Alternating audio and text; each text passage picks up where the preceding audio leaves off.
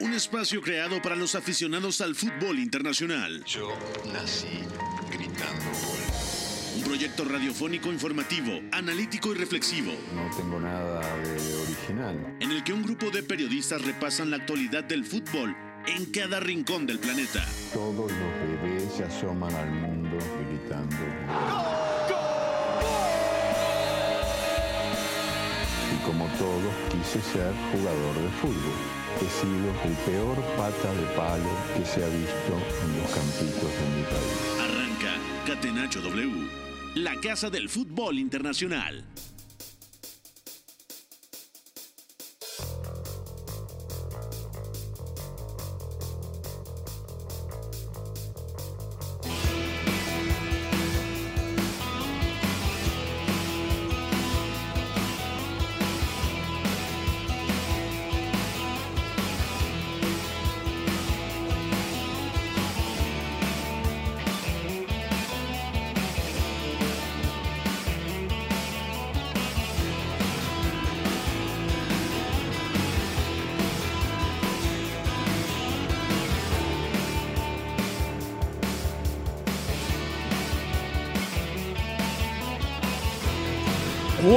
Tarde con cinco minutos. Bienvenidos a Catenacho W a través de W Deportes 7:30 de AM y estos son los titulares del fútbol internacional. Atalanta gana en Italia al igual que el Inter en un partido complicado contra la Fiorentina. En España, el Atlético de Madrid es rescatado por Luis Suárez. 2 a 1 ganó en campo del Getafe. Toda la actualidad de la Copa Inglesa, actividad con el Liverpool, el Manchester City, el Leeds United, el Everton, entre otros equipos. Y también repasamos lo más destacado que dejó la última jornada en la Bundesliga en compañía de Beto González. Muy buenas, Beto. ¿Cómo estás, Pepe? Abrazo para ti, el ingeniero Iñaki, nuestro querido productor Fo, Memo también y al señor George. Ya listos para comentarlo, ¿no? Teníamos tiempo de no pasar una jornada intersemanal y vamos a pasarlo bien porque todavía hay muchas cosas que comentar y apenas es martes. De acuerdo. Memo Navarro, hoy ha marcado gol Iván Perisic, el 3 a 1 en la victoria contra la Fiorentina. Ya platicaremos un partido donde la Fiorentina tranquilamente se pudo ir 2 a 0 al descanso y terminó perdiendo 1 a 3, pero tu gemelo Iván Perisic termina marcando el tercer gol de los dirigidos por Simón Inzaghi. ¿Cómo estás, Memerich? ¿Todo bien? ¿Qué tal, Pepe? Muy buenas. Pues sí, ahí vimos el, el gol decisivo de, de Perisic, como bien nos tiene acostumbrados y esperamos ser igual de decisivos hoy, que venimos con bastante información de la Copa de la Liga en Inglaterra, que por cierto hubo eh, muchos debuts, 11 en total entre Manchester City, Leeds y Liverpool, y hay dos en particular que me emocionan mucho, que ya lo, ya lo comentaremos más adelante. Y también está el ingeniero Iñaki María. Supongo, supongo, repito, que estás contento por la victoria del Atlético de Madrid en campo del Getafe. Mucho supones tú, Pepe. La verdad es que no estoy contento y te voy a explicar por qué. Hoy me he visto ese Atlético de Madrid-Getafe, Getafe Atlético de Madrid, mejor dicho, y después el Inter-Fiorentina. Y he deducido, bueno, ya lo había deducido antes, pero he confirmado que en la Serie se juega a un ritmazo y en España hay demasiadas interrupciones. Se ha creado un, debate aquí esta semana sobre el bowling play, el tiempo de juego, la de parones que hay, lo innecesario muchas veces que es ese cooling break, muchas acciones y lo cierto es que te voy a decir que poco contento porque hemos visto un partidazo en Italia, pero en España estamos viendo fútbol bastante malo y cada vez yo creo que peor. Sí, de acuerdo. Mucho que platicar el día de hoy, ingeniero Memo Navarro, Beto González, saludo a George en los controles, a fue en la producción de este espacio. Vamos a arrancar con la pregunta del día. La pregunta del día. Non poteva farlo venire dagli Stati Uniti senza farlo giocare. Catenacho W. Ya nos adentraremos en el análisis del partido, pero la pregunta me parece que es justa. ¿Es la Fiorentina la revelación del arranque de temporada en la Serie A? Te la dejo votando para que la prendas de volea, eh, Iñaki María. Yo diría que puede serlo perfectamente, pero había algunos que ya teníamos la mosca de detrás de la oreja y que pensábamos que este equipo, con tal entrenador y con la de recursos que tiene en plantilla, debería de competir mucho mejor de lo que lo estaba haciendo temporadas atrás. Y efectivamente nos estamos encontrando una Fiorentina que compite muy bien, compite genial en los primeros tiempos, no también en los segundos, porque su plan es muy exigente en lo físico y tras el descanso le pasó ante el Atalanta que dio un paso atrás y sufrió y sobre todo hoy ante el Inter con Nico González, por cierto, haciendo la de Joao Félix, la de aplaudir al árbitro para que te terminen de, de echar tras una amarilla que se había ganado justamente. Pero bueno, en rasgos genéricos yo diría que Florencia tiene motivos para ilusionarse porque estamos viendo un fútbol vertical, capaces de salir con la pelota. Dusan Blajovic, dejo ya el titular, para mí, candidato número uno a ganar el Capo Canioniere en Italia. ¿Tanto así? mayores, sí, sí, yo tengo plena confianza en esto, Pepe. Y luego además creo que es un equipo que sobre todo sin balón te presiona muy bien cuando el rival recibe de espaldas, mucha marca uno contra uno, te lleva fuera. Me parece que está trabajadísimo y apenas lleva un par de meses el técnico entrenando ahí. ¿Ustedes qué dicen, Beto González? Para ti la Fiorentina tiene argumentos para ser el equipo revelación en la temporada, no solamente en este arranque, sino en general. ¿Puede asaltar el top 4?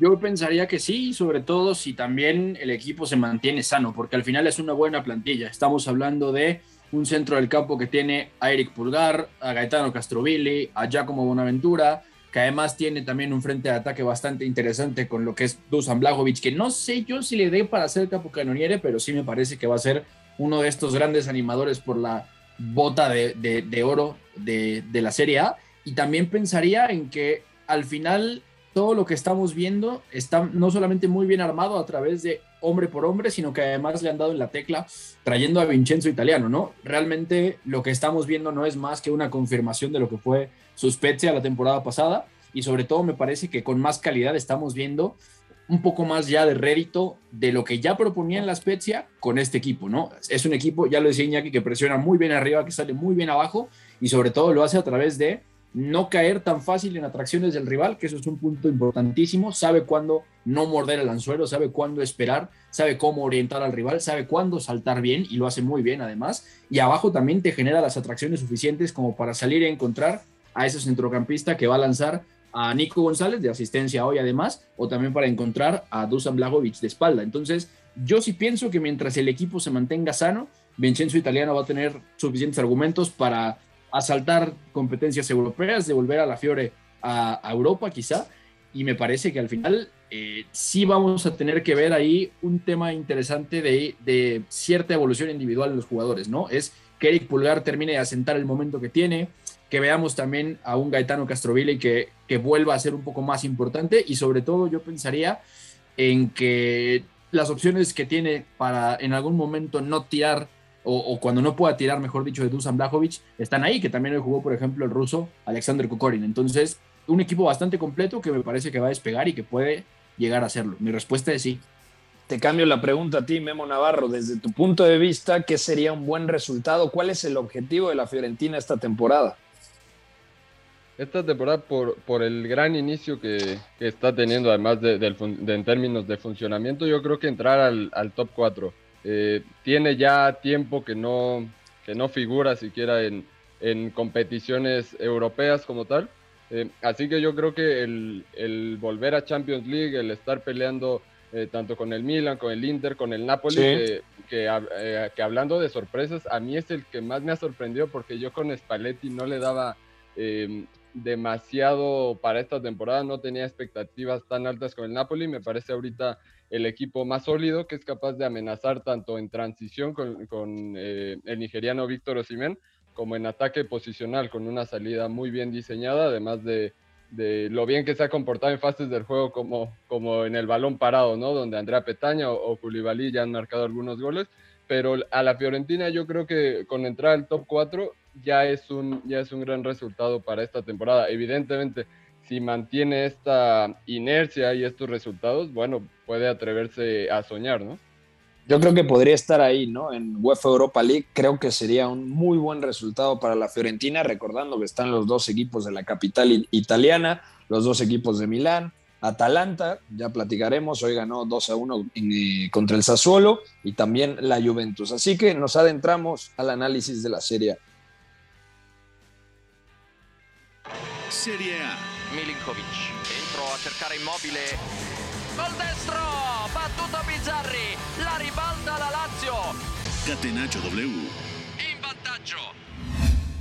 Frattesi non aggancia, Cop Miners recupera, Zapata, Cop Miners, ancora Zapata, Zappa Costa!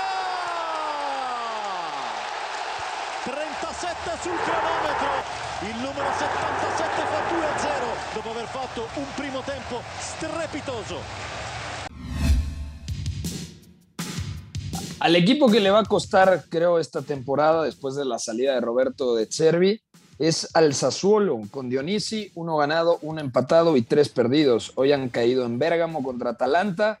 Eh, empezó ganando el equipo de Bérgamo al minuto 3 con anotación de Robin Gossens, luego Zapacosta, el otro carrilero al 37, asistencias de eh, Ruslan Malinovsky y de Duban Zapata, y al 44 Domenico Berardi. ¿Qué es lo que le está pasando al Sassuolo? ¿Realmente hay eh, posibilidades de volver a ver ese buen equipo que vimos la temporada pasada o con la ausencia ya de Locatelli, con la salida de De Zerbi a, a Ucrania con el Shakhtar Donetsk? Realmente es imposible, Iñaki.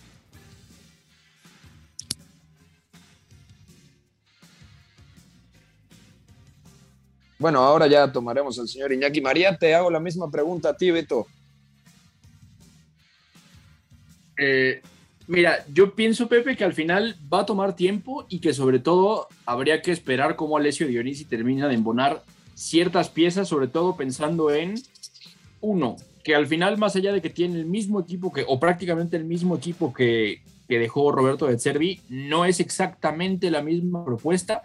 Y me parece que por ahí vamos a empezar a ver ciertos cambios, ¿no? Si bien el Sassuolo mantiene ciertas intenciones, si bien también mantiene cierta parte de la estructura que le vimos el año pasado con De Cervi, esto de eh, los dos centrales con doble pivote y, y los laterales a la misma altura es 2 más 4 o variando también a, a un 3 más 2 dependiendo. Es cierto que le va a hacer falta la calidad de Manuel Locatelli para dirigir. Es cierto que parece que de entrada Maxim López no está siendo como tal eh, titular y eso va a ser importante también a la larga. Y por supuesto, en este momento eh, no está contando con eh, Pedro Bianc, que también fue importante la temporada pasada para Roberto de Cervi, y además está terminando de decidir que, cómo va a estructurar no solamente su, su central, sino también la zona de pivote, eh, Alessio Dionisi, porque al final, ya decía yo, sin Locatelli, no teniendo listo a Bianc físicamente, va a tener ahí más dudas. Hoy, de hecho, sale con Fratesi y con Traoré en, en, los interiores. No termina de ser un mal partido de los dos, pero sí me parece que cuando el Sassuolo ya avanzado el partido y ya una vez que logra recortar el marcador y ya entraron en el segundo tiempo, se le acaba, me parece, un poco las soluciones ante no solamente el marcaje del Atalanta, que además David Zapacosta deja un buen partido en la derecha más allá del gol, sino también eh, pensando un poquito en cómo terminar de llegar a ese último tercio, porque al final ahí me parece que va a estar la diferencia. No es un entrenador tan, tan, tan parecido a Alessio Dionisi, a Roberto de Cervi, como parece. Roberto de Cervi es bastante único, es un entrenador que al final en el Shakhtar ya nos ha demostrado en el poquito tiempo que tiene por qué es tan especial.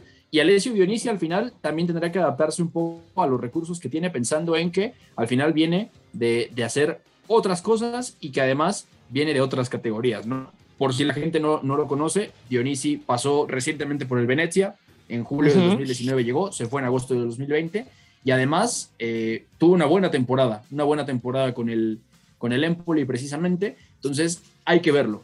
Digamos que eh, Alessio Dionisi está en, en, su año de promoción, ¿no? Entonces eso va a ser interesante de ver y también tendrá que ir calibrando cómo deciden este tipo de duelos, ¿no? Dicho sea de paso, si la Atalanta, si bien no deja un partido brillante, no me parece un partido brillante, sí pienso que estamos empezando a ver también que Giampiero Gasperini por fin está empezando a encontrar cierto equilibrio en ciertas decisiones, ¿no?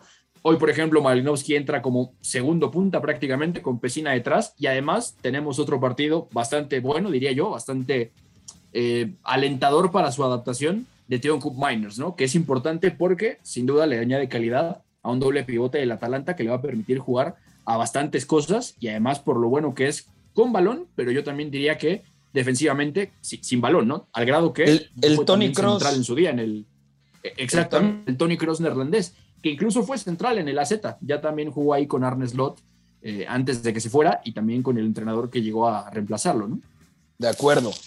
Cambiamos de partido, Iñaki María. Ya en la introducción platicábamos un poco de la Fiorentina y del Inter de Milán. Mucho castigo hoy para la Fiorentina, el resultado final, que incluso pudo, eh, pudo terminar en una goleada escandalosa. 3 a 1 se ve expulsado también el argentino Nico González. Y en la primera parte, muy bien, la verdad, eh, el equipo de la Fiorentina por cómo presionó. Los tres hombres de arriba encimaban a los tres centrales del equipo de Simone Inzaghi y cambió radicalmente el Inter en el segundo tiempo. Hace algunas modificaciones, vital el ingreso de Edin Dzeko porque termina participando en el 1 a 1 porque le pone el balón a Nicolò Varela que luego asiste a, Mateo Darmian y luego termina eh, marcando el 2 a 1, no definitivo porque Perisic aparecería en el final del encuentro. ¿Qué sensaciones te deja este partido, Iñaki? Sensación de que Edin Checo está muy vivo. No es Lukaku, pero es un delantero que se maneja muy bien de espaldas. Le falta ese puntito físico que tenía la bestia belga. Pero en la primera parte, además de todo lo que has dicho, que participa directamente en la remontada con goles y asistencias, creo que en la primera parte también estaba siendo la vía de escape de un Inter que, como tú dices, eh, te marca muy bien la Fiorentina, muchas marcas al hombre, pueden flotarte quizá la primera línea, te dejan conducir a los centrales, a Skriniar, a De y a Bastoni, pero luego ya otro, otro gallo canta en medio campo porque a Salanoglu, a Marcelo Brozovic y a Nicolò Varela los han presionado hombre a hombre en todo momento, incluso con Lucas Torreira, medio centro con medio centro, saltos frontales, lo que mencionábamos de hecho ayer en la pizarra de ese Tottenham Chelsea, que, bueno, es que te muerden y, da igual que tenga que ir un jugador muy lejos, fuera de posición, para, para no permitir girarse al rival. Y en ese primer tiempo, ya digo, al igual que lo hicieron ante el Atalanta hace un par de semanas, funcionó perfectamente luego ya cuando falta gasolina empiezan a llegar un poquito más tarde y ahí el Inter, hablando de sensaciones, yo tengo la sensación de que este equipo sigue entrenado por Antonio Conte, lo único es que eh, está alargando un poquito el verano o al menos no estamos viendo a Antonio Conte presencialmente, pero su estructura, sus ideas, su equipo y prácticamente los mismos jugadores sí que los estamos viendo. No sé si máximo candidato a la Serie A. Yo sigo confiando en la Juventus, lo tengo que decir, pero desde luego que este Inter eh, no ha perdido tanto como parecía.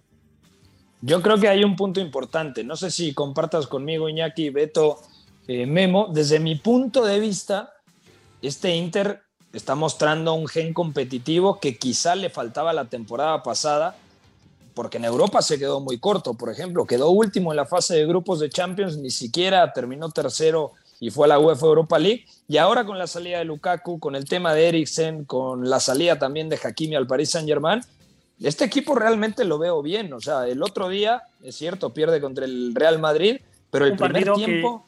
yo diría, Pepe, perdona, no puede perder. Es lo de todas las Totalmente. Porque sí, claro, claro. igual, le juega de igual a igual al Real Madrid en la primera parte superior, pero al final la pegada, el dominio de las áreas y del tiempo le acaba condenando en la competición donde parece incapaz de llegar a octavos, cuando yo diría que este año es serio candidato. Sí, de acuerdo. Querías comentar algo, Beto. O sea, porque yo te.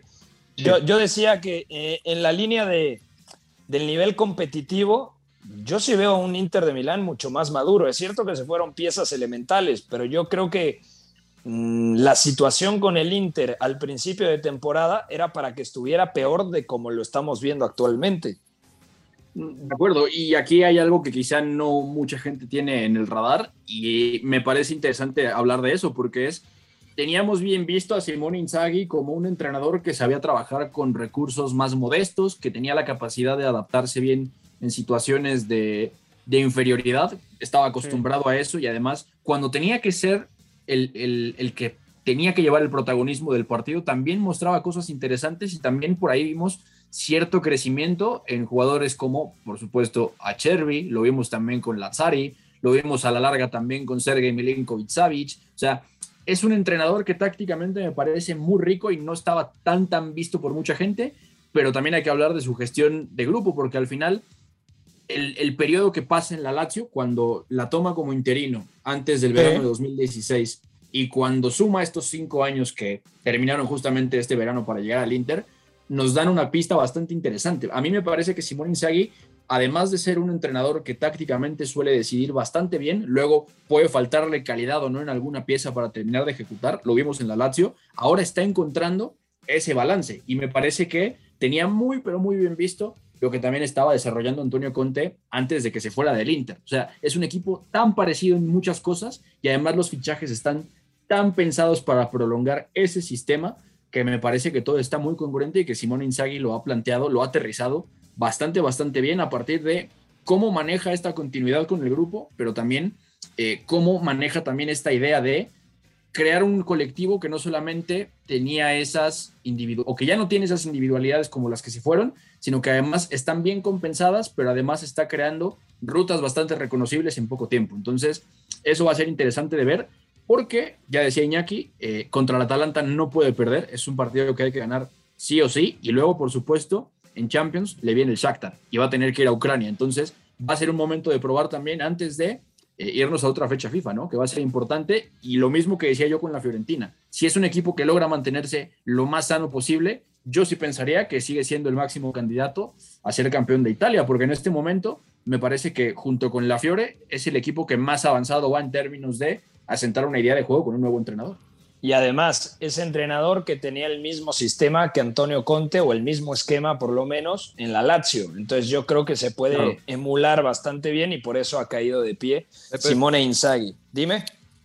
Sí, Pepe, yo creo que, que la diferencia es que el equipo de Antonio Conte mm, se recargaba mucho en lo que pudiera hacer Lukaku. No era el jugador eh, sistema, el que moldeaba de eh, acuerdo. Las transiciones, pero también el, ataque posicional, por cómo, por cómo puede fijar a los centrales y demás.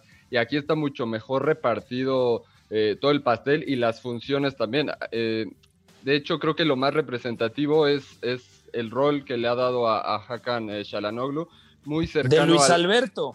Más o menos. que hoy, hoy, de hecho, deja ahí cerca de la frontal cuatro pases clave, algo pues, muy bueno para, para el turco, muy destacable y eso se lo permite eh, también Nicolò Varela, que es el que se desprende un poco más eh, y, que tiene mucho más recorrido, puede caer a banda y demás, y, ayudando un poco a Brozovic. Entonces, esta libertad eh, repartida en varios de sus futbolistas creo que le ha, le ha venido muy bien y es la principal diferencia, más estabilidad en términos generales. De acuerdo. En el otro partido, Boloña empató 2 a 2 contra el Genoa. Eh, mañana hay partidos también de Serie A, partidos destacados. Ahora se los comento. Eh, Spezia contra Juventus, Cagliari contra Empoli y Milan contra Venezia. Vamos a ir a una pausa al regresar. Platicamos de la Liga Española, de la Bundesliga y también de la Copa Inglesa. Volvemos a Catenacho W. Lo que para mí es el fútbol. Éramos todos muy amigos, nos gustaba jugar juntos, la pasábamos bien reunidos, intentábamos hacerlo lo mejor posible, atacar mucho y luego recuperarla con la ilusión de volver a atacar. Hasta el Choco Bonito supo rendirse ante una estrategia invencible. Catenacho W, la casa del fútbol internacional.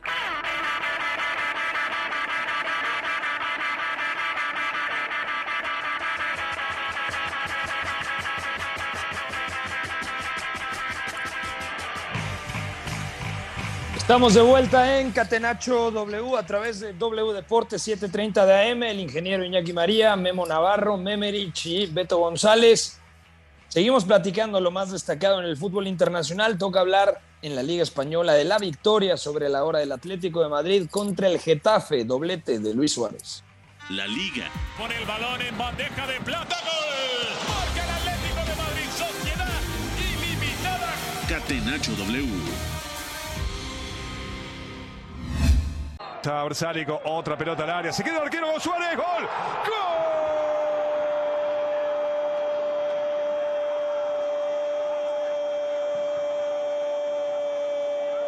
¡Gol! Del Areti.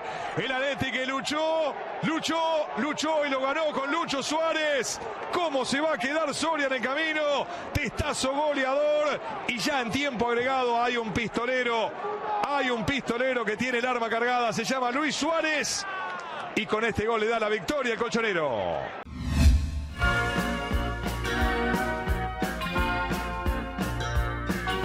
Pues sí, Luis Suárez, el cuestionado Luis Suárez, que en muchos días resta más de lo que suma, también hay que decirlo, hoy ha rescatado al Atlético de Madrid, así como la temporada pasada ya también fue factor diferencial.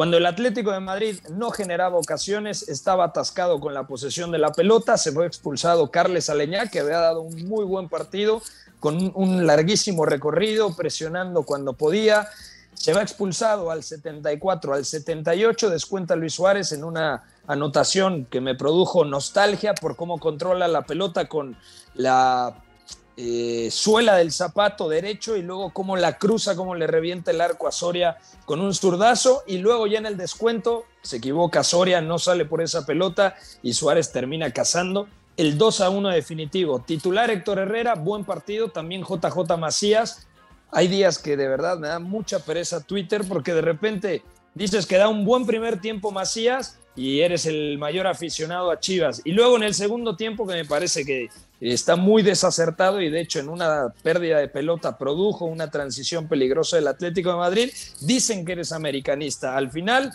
¿cuál es el balance desde tu punto de vista, Iñaki María? ¿Te gustó el partido? Y centrándonos en los mexicanos, Héctor Herrera y JJ Macías, ¿cuál es tu valoración? Estaremos muchas veces en discrepancia, pero en este caso no. En la primera parte de Macías me ha parecido positiva, sumando de espaldas, un muy buen giro. Para cómo estaba jugando el Getafe, creo que estaba sumando. Luego desacertado en la definición, eso sí, dos tiros que, que la verdad ha estado francamente mal en la definición, sobre todo en uno. Y en la segunda mitad, bastante impreciso. Se ha juntado también con que el Getafe se ha metido atrás. Expulsión de Carles Aleñá, que todavía te hace meterte más atrás cuando él ya había sido sustituido, o sea, ha sido un cúmulo de cuestiones para el Getafe en la segunda mitad. Y respecto al Atlético de Madrid, yo diría que lo gana Luis Suárez, el pistolero, ya lo oíamos ahí. Eh, ese jugador que tú lo metes en el área y si pasan cosas alrededor y le cae un balón, es posible que te meta un gol o incluso dos para ganarte el partido. Pero yo, más allá de Suárez, mm, me puedo quedar con el partido de Héctor Herrera como MVP colchonero, porque además me parece que cambio de sistema 4-2-3-1, le toca entrar como mediocentro posicional junto a un Llorente que en teoría defendía su altura, o bueno, en teoría no, defendía su altura como doble pivote, pero que luego en ataque atacaba su pasillo, su zona, era un interior derecho largo, Grisman era un media punta y quedaba solo en la base Héctor Herrera, muy bien en la distribución, me ha gustado mucho y ya digo que jugando a mí en también. me parece que no potencia todas sus virtudes, me gusta más como box to box llegando, pero vaya, me parece que está aportando cuando tiene oportunidades, mismo caso que con Dogbia. También eh, Rodrigo de Paul, cuando, cuando ha salido, creo que lo ha hecho bien. La mala noticia para el Atlético de Madrid es que Grisman eh, sigue bastante desconectado, ya digo, hoy este sí en su posición ideal como media punta que Tomás Lemar no está y estaba siendo el mejor futbolista del Atlético de Madrid desde que no está, falta mucha creatividad en, esos, esa zona de tres cuartos. Y a falta de Lemar, Ángel Correa, que hoy jugando por derecha, me parece que también con sus giros ha sido de lo mejor de este Atlético de Madrid. Por cierto, el Getafe tiene unos números alarmantes. Esto es curioso. Solo ha marcado dos goles en seis partidos, en casi 600 minutos y los dos goles se los marca a Fútbol Club Barcelona y Atlético de Madrid. De acuerdo. Valoración del partido, Beto Memo, desde su punto de vista, ¿qué le falta al Atlético de Madrid? Porque hoy, bien lo decía Iñaki, era un 4-2-3-1 asimétrico, Héctor Herrera en la base, Llorente con mayor eh, soltura, con mayor libertad para ir al frente y Griezmann a mí no me parece un partido espantoso de Griezmann, como también leía en redes sociales. Creo que todavía no termina de ser el Griezmann que, el Atlético de Madrid espera. No es el Griezmann de 2018, no es el Griezmann que, que vemos con la selección francesa, pero el mayor problema es la poca generación ofensiva que tiene el Atlético de Madrid a día de hoy. Sí, hoy a diferencia de, otros partidos, y de hecho lo comentamos eh, ayer repasando el empate a cero contra el Athletic Club de Bilbao, hoy me gustó mucho la salida de balón con Héctor Herrera, lateralizando en muchas ocasiones para crear superioridad ante Jaime Mata y, José Juan Macías. Creo que en cuanto a la, distribución estuvo muy, muy acertado e interpretando muy bien los tiempos. También la, altura o la ocupación de espacios eh, específicamente de los laterales de Kieran Trippier y de Renan Lodi. Sin embargo, no estuvieron nada acertados, que ese también ha sido otro problema de, de los laterales de Simeone que definen bastante lo que intenta dentro del campo. Y después lo de Griezmann es algo que, que venimos comentando, es decir, eh, cómo, cómo, le haces llegar el balón y qué tantas ventajas tiene cuando lo recibe, ¿no? Creo que más allá de, de lo desacertado eh, que ha estado, esa inventiva que igual y, y, tiene un poco apagada en estos, en estos momentos, en este inicio de temporada, es también eh, cómo recibe y quién está cerca de él cuando, cuando puede hacerlo para asociarse. Ahí es donde eh, creo que en sí el sistema eh, del Cholo Simeone está fallando, pero también ha acertado en prescindir de él cuando el partido lo amerita y cuando no está respondiendo. Me decía Iñaki María Beto que hay una Tomás Lemar dependencia. ¿Tú también compartes uh -huh. esto? O sea, si no está Lemar, el Atlético de Madrid eh, realmente no puede frotar la lámpara y sacar al genio para crear ocasiones y también hay que recordar que no estaba Joao Félix porque fue expulsado en el partido del fin de semana contra el Athletic Club de Bilbao. Yo lo compro casi todo porque realmente es la primera vez y me refiero a la temporada pasada y esta, teniendo que continuar con eso, que el Cholo Simeone realmente tiene un gen más creativo que el del Mono Burgos atrás, que eso es algo fundamental para entender el cambio del Atlético de Madrid pero sí. también es que ante la cantidad de recursos que tiene y lo diferentes que son, también tiene que ir por esa línea y tiene que dejar que los propios futbolistas hasta cierto punto le muestren una solución a partir de lo que son y a partir de eso construir. Y lo ha hecho. Memo, Memo describía bien justamente la salida de Atlético y es que, por ejemplo, ese mecanismo de, del mediocentro, quien sea mediocentro en día de partido, tiene que lateralizar, está muy marcado. Lo ha hecho Coque, lo ha hecho Héctor Herrera, por supuesto que también lo hizo Geoffrey Condopia, que también ya jugó como central incluso. O sea, están claras ciertas rutas en el Atlético de Madrid, pero sí me parece que Tomás Lemar, al nivel en el que estaba rindiendo, estaba dando algo que nadie más podía dar, independientemente de lo que hace Ángel Correa cuando se gira por dentro y cuando pisa zonas intermedias, que eso ya tiene meses que está haciéndolo desde la temporada pasada. Lo que estamos viendo es hasta cierto punto eh, no solo el mejor pico de su carrera en ese sentido, sino que además da la sensación que puede llegar a mucho más y que además es muy explosivo. Pero aparte de lo que es Correa sí, solamente Tomás Lemar tiene la capacidad de recibir y darte ese puntito de diferencial entre líneas desde un control, desde un pase, desde un regate en cortito, sin ser un, un regate para acelerar la extraordinario sobre todo.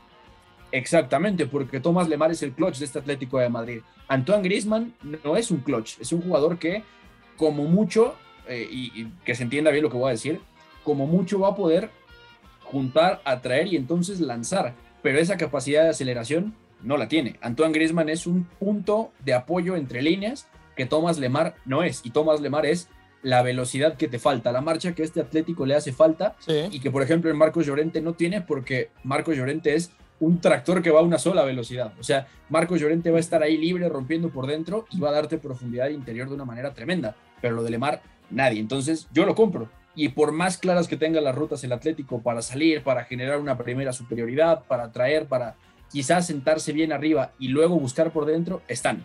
Ya luego para acelerar, para hacer que Luis Suárez no venga tan abajo, para hacer que deje de sufrir, para acercarlo más a las zonas que más le convienen, es complicado. Y si en un día como hoy tus laterales no están tan bien y además tienen encima a carrileros también que de alguna manera los, los no, vamos a decir, si les limitan sobre todo esa salida profunda, sí me parece que es un problema y ahí es donde va a tener que meter la mano el Cholo Simeone porque recursos hay, pero también hay que ir pensando en rutas, en un plan B, en un plan Z, porque si no está Tomás Lemar, se complica bastante. De acuerdo. Iñaki María, ¿algo más que quieras comentar sobre los partidos de la Liga Española de este martes? También está concluyendo el partido entre el Athletic Club de Bilbao allá en San Mamés contra el Rayo Vallecano, uno a uno. Otro, otra buena demostración del equipo de Iraola. Y el Celta de Vigo está ganándole a la Unión Deportiva Las Palmas 0 a 2 con anotaciones de Iago Aspas y Brais Méndez. Sí, el Celta que partía como colista, eh, bueno, colista no, era colista a la vez y, y Getafe, pero, pero, bueno, estaba en descenso, tan solo un punto, y el Celta de Coudet, que a mí me parece por juego estaba llamado a llamar a puertas europeas, hoy al menos sí, saca, parece, salvo que lo eviten estos últimos minutos, una victoria en el Ciudad de Valencia que la verdad le hacía mucha falta ya a este equipo No estábamos viendo al mejor Yago Aspas, hoy ya importante que haya visto puerta. No estábamos viendo tampoco al mejor Denis Suárez. Hoy se cae del 11. Me sorprende mucho esto porque Sí. había sido el protagonista absoluto desde la. ¿No, ¿no llegada crees de- que sea descanso también? No lo sé. Según estaba de mal el Celta, ah, yo creo que ha entrado Fran Beltrán. Veremos el fin de semana, pero si hoy le ha salido bien, tengo que ver el partido revisado. Si Fran Beltrán ha jugado bien, ojo, porque el metrónomo de la temporada pasada no lo estaba haciendo bien y yo creo que es otro que podría salir. Y también me quedo con ese gol de Bryce Méndez, que fue llamado a la selección en, el último, en la última ventana internacional y que también es otro de los que ha visto puertas, así que brotes verdes en Galicia. De acuerdo. Hasta aquí dejamos el fútbol español. Mañana platicamos más sobre la liga. Eh, toca hablar de la Carabao Cup. Vamos a Inglaterra.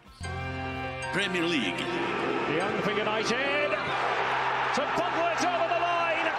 And Manchester United have the lead at Vicarage Road. Catenacho W. Copa. Pelota le queda a Salah, le va a pegar al arco.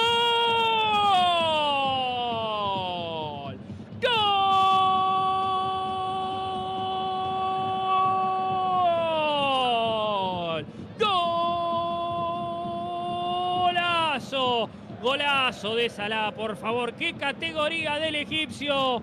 La despejaron en el córner, la envolvió de zurda, la puso contra un palo. Golazo de Mohamed Salah. Gana el Liverpool, gana el Liverpool 3 a 0.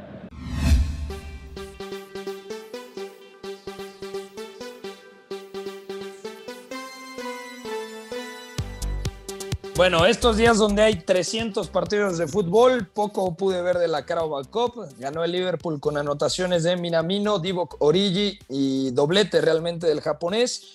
Memo Navarro, te pregunto, ¿qué fue lo más destacado que has visto el día de hoy en la Carabao Cup?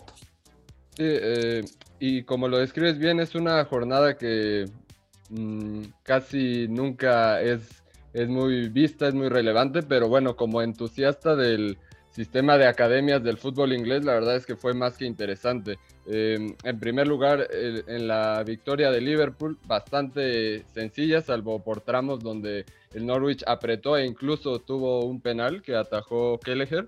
Eh, pero que pudimos ver a Curtis Jones en la, en la base de la jugada dirigiendo los ataques del equipo Red. Y por la banda derecha debutó Kaide Gordon, eh, un extremo de 16 años eh, que pinta muy muy bien. Eh, es igual zurdo, tiende a interiorizar. Similar a Harvey Elliott, es lo, lo curioso, ¿no? Que, que Liverpool ya tiene un, un reemplazo, por lo menos en este, en este tramo en el que Elliott va a estar fuera por, por la fractura que sufrió.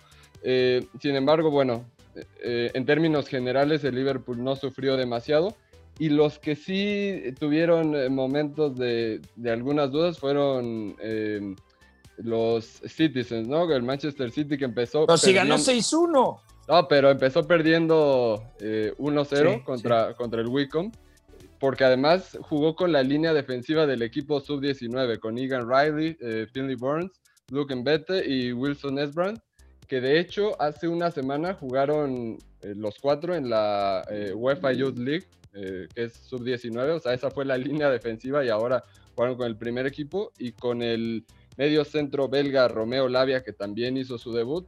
Eh, por momentos sí se notó que, que necesitaban adecuarse al fútbol profesional, al fútbol de primer equipo, pero rápidamente en cuanto los jugadores eh, en ofensiva eh, pisaron el acelerador y, y subieron la marcha, la verdad es que, que evitaron ya, ya los problemas posteriores. Y nada más recalcar al final del encuentro el debut de James McAtee, un jugador que me gusta Sí. mucho, interior, eh, zurdo, una zurda privilegiada. Va a ser difícil que encuentre sitio en el equipo de, de Pep Guardiola por todas las, las opciones, las variantes. ¿Cuántos las años tiene este chico? Tiene 19, es categoría 2002 James McAtee. Eh. Sin embargo, como ya es una constante con Pep Guardiola, eh, hoy lo pone de lateral izquierdo. Muy Sinchenko, muy eh, Adrián Bernabé, que fue otro, otro juvenil que, era interior, que era más enganche y que lo reconvirtió a, lateral izquierdo y terminó saliendo del equipo. Eh, pero bueno, ahí está el debut de, James McAtee. Y por otro lado, también comentar que el Leeds se complicó un poco más y tuvo que llevarlo hasta la tanda de penales contra el Fulham. Eh, ahí pudimos ver el debut de, de Joe Gerhardt, otro jugador de 19 años, de hecho comparten la misma categoría y a mi entender ya se habían tardado en debutar. Eh, así que ahí están, ahí están esos, esos jugadores que hay que ponerles el ojo porque la producción de, de, talento en el fútbol inglés está, está creciendo y la mayoría de estos 11 debuts que vimos hoy en el partido de Liverpool, Manchester City y Leeds, prácticamente todos son ingleses, así que, que habla muy bien de, de, cómo se ha planificado en general eh, todo el sistema de las academias en Inglaterra. De acuerdo. ¿Y algo más que quieran comentar sobre la Carabao Cup? A mí realmente, o sea, les soy muy honesto, esta clase de enfrentamientos mm, casi nunca los veo porque tienen muchos suplentes y te dejan muy poquito para las intenciones de los equipos que juegan en Premier y regularmente tanto UEFA Europa League, ahora Conference League y por supuesto UEFA Champions League. Sí, sí, y yo también añadiría un, un, debut, o más bien, seguramente está en la lista de Memo, pero va a valer la pena echarle un ojo por la cantidad también de opciones que va a tener Jürgen Klopp en el centro del campo. Debutó Tyler Morton, que va a ser bastante interesante porque a mí me parece que lo que vimos hoy, si bien es un contexto de baja exigencia colectiva, que se entienda como el, Liverpool realmente no sufre salvo un tramo de partido donde justamente ataja el penal que cayó Kelleher. Eh, lo de Tyler Morton es bastante interesante porque sustituye a Navi Keita, participa bastante más cerca de la base de la jugada y por ahí podemos ver un perfil de centrocampista que seguramente va a ir sumando segundos pases, por ahí también va a estar atrayendo pases, va a estar facilitando ciertos contextos para que la posesión pues, pueda seguir, ¿no? Tyler Morton, y esto va a ser una cuestión que también tendremos que seguir, lo mismo, es 18 años, entonces vamos a verlo, porque Liverpool saca opciones también para aventar para arriba en esa zona y por ahí puede haber un llamado interesante, sobre todo pensando en lo que va a ser final de año, cuando los equipos ingleses suman sí. una cantidad bestial de minutos y por ahí también empiezas a ver rondas de FA Cup, puede llegar también ya una instancia definitiva de esta, de la Copa de la Liga, y por ahí podemos volver a ver a estos chicos, ¿no? Entonces, de acuerdo. va a ser lindo. Vamos también ahora, después... dígame, señor Navarro. Sí, que el único eh, equipo de Premier que falló en esta, en esta instancia que decimos suele ser bastante sencilla por el tipo de rivales que enfrentan, es el otro club de Liverpool, de Merseyside, el Everton, claro. eh, que perdió en, en Claro. penales con bastantes titulares contra el Queen's Park Rangers. Bueno, es el primero que, que se queda en el camino, eh, así que vamos a ver cómo, cómo avanza el proyecto de Rafa Benítez, por lo menos en Premier League. Han perdido Dos primeras, ¿eh? Matizo. El A Watford ver. también ha caído 1-3 frente al Stoke, equipo que está en la parte alta de Championship. Y hablando de penaltis, uno que ha sufrido ha sido el Southampton, que venía de empatar con el Manchester City este fin de semana y que, ya Claro. digo, se ha tenido que ir a los lanzamientos desde los 11 metros frente a un ilustre del que hemos hablado mucho y muy bien aquí. El año pasado ya no tan bien, el Sheffield United, que, que, bueno, parece que poco a poco va acercándose también, no sabemos si a la- a- al ascenso, pero que poco a poco va, va mejorando su temporada porque no empezó nada bien. De acuerdo. Últimos minutos para platicar un poquito de la Bundesliga. Томас Мюллер, человек, с которого сегодня началась победа. Бундеслига. Catenacho W. И Бундеслиги я не исключаю, что и мира вообще. Great work from the impressive Kevin Babu forced the issue, and Weghorst was quickest to react.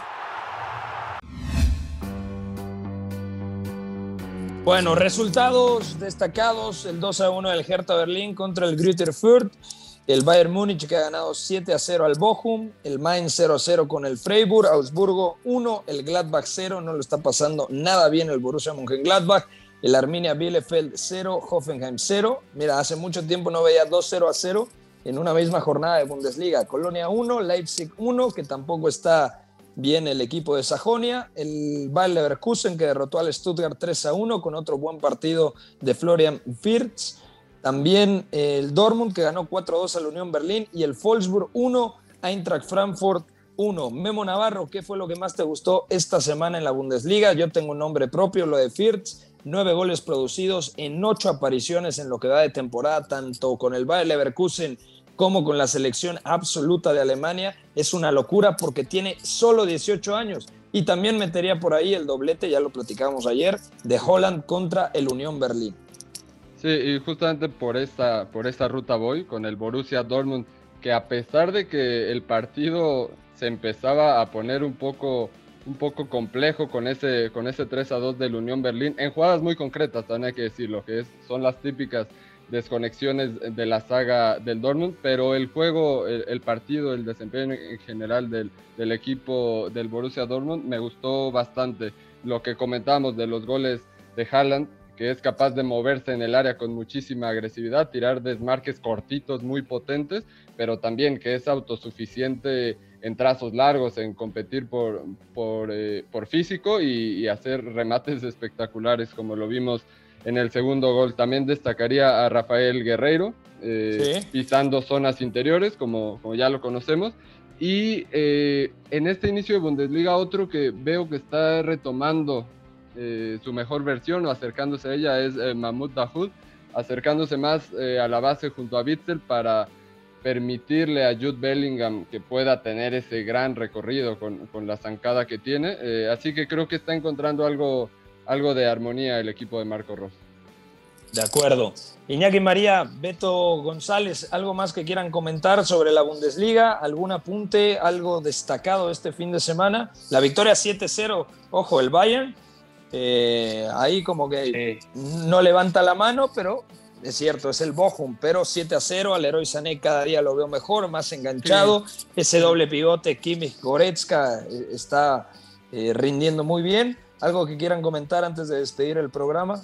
Mira, te voy a dar un apunte breve y le dejo rematar a Beto. Eh, mira, mira, te doy el apunte y te dejo rematar. 19 jornadas consecutivas marcando en Bundesliga de Robert Lewandowski. Y además, por si no fuera suficiente pegada, doblete de Kimmich.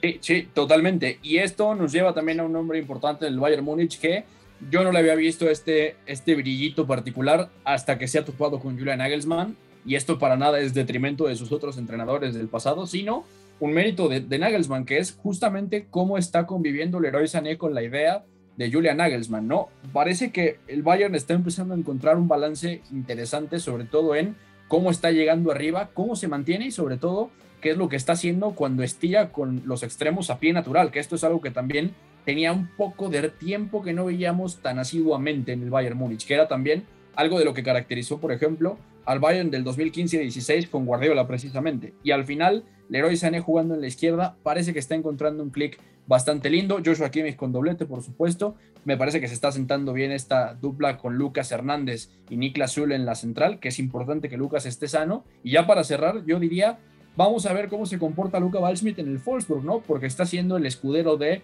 de Wood Beckhorst y por ahí nos debe un poquito Luca Balsmith, ¿no? Después de ese Europeo Sub-21 y después de ese hype que nunca se concretó y que por ahí Christian Streich en el Freiburg le cortó, que el Benfica no funcionó y ahora tiene otra oportunidad en Alemania. De acuerdo. Ya nos vamos a ir a nombre del señor Memerich, Memo Navarro, Beto González, Iñaki María, fue en la producción de este espacio, George en los controles y gracias a toda la gente que nos sintoniza en directo. Un fuerte abrazo al señor Ernesto, que hoy fue mi chofer. Fuerte abrazo, hermano mío. Te quedé de dar saludos, así que aquí están mi hermano. Y a toda la gente que se comunica con nosotros, al buen show, a Pedro Domínguez y a todos los que interactúan con nosotros durante el programa. Fuerte abrazo, pásenla muy bien.